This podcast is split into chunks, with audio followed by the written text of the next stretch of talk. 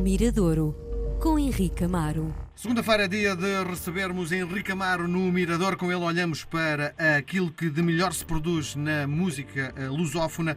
Henrique, na semana passada, viva! Olá, como Olá, vais? olá, então, como vais? Semana passada eh, andámos à volta eh, deste tributo a Tosé Brito.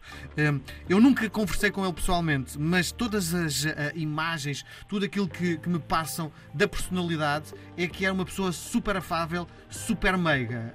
Conferes? Sim, sim, sim, sim, sim, muito, sempre muito simpático, sempre muito, muito disponível, é uma pessoa, é um diplomata, ultra educado, é, é- é uma pessoa muito agradável de, de- de comunicar, portanto faz jus um pouco à fama, à popularidade que tem junto, junto de nós e junto destes músicos todos. Eu calculo que só se consegue fazer um disco assim, portanto um disco de, de homenagem, de tributo, chama-lhe, podemos chamar o que quisermos, juntando tantos músicos, tem que haver aqui alguma afinidade com as pessoas, não é? Eu creio que as pessoas só se relacionam com quem lhes traz algum tipo de apreço, de Sim, afinidade. Sim. E aqui este disco traz, traz muito disso. Na semana passada fizemos aqui uma primeira abordagem a este disco, Tosé Brito de novo.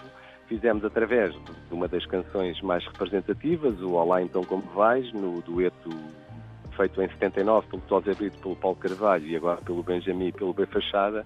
E, e esta semana eh, decidi trazer uma outra canção do disco, talvez não tão conhecida. Eh, na semana passada explicámos que José Brito e Inês Menezes, sua companheira, agarraram então nas canções todas que José Brito tinha, com algumas, não é? Algumas, muito poucas, né? que são 12 das 200 ou 300 que ele compôs durante a sua carreira e, e pensaram sempre nas vozes que poderiam cantar essas canções. Portanto, endereçavam o convite e diziam, olha, pensámos em ti para estas canções, para esta canção. Ah, houve um, um dos artistas, o Tomás Wallenstein, o vocalista dos Capitão Fausto, vocalista, compositor ah, dos Capitão Fausto, ah, acho que trocou um pouco as voltas ao, ao Brito e à Inês, porque ah, decidiu, quando recebeu, não sei que canção é que recebeu, que, que em sorte, mas contrapôs, apresentou uma contraproposta de uma canção que se chama Depois de Ti, foi uma canção que eu não me lembro desta canção e que surpreendeu o próprio Tosé Brito a escolha porque era uma, uma canção pouco, diria, pouco óbvia, ou se ele, eh, embora tivesse apreço por ela, nunca pensaria que o Tomás Wallenstein a quisesse cantar. Porque é uma canção que Ou que a compôs- conhecesse mesmo, não é? ou que a conhecesse, isso mesmo, ou que a conhecesse.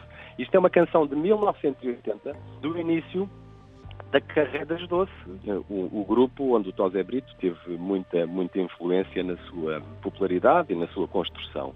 E isto, segundo a história que o Tosé Brito, que eu apanhei alguns, é uma canção que o próprio escreveu com o Mike Sargent, eh, também um velho amigo do, do Tosé Brito, esco- escolheram para o primeiro single das Doce, eu creio que nessa edição em vinil, e esta era o lado B, portanto era uma balada composta um pouco ali, e, e- e as, as doce nem são reconhecidas pelas baladas, não é? Sempre coisas muito mais, Alex? mais pop, mais, mais dançáveis, mais, mais alegres.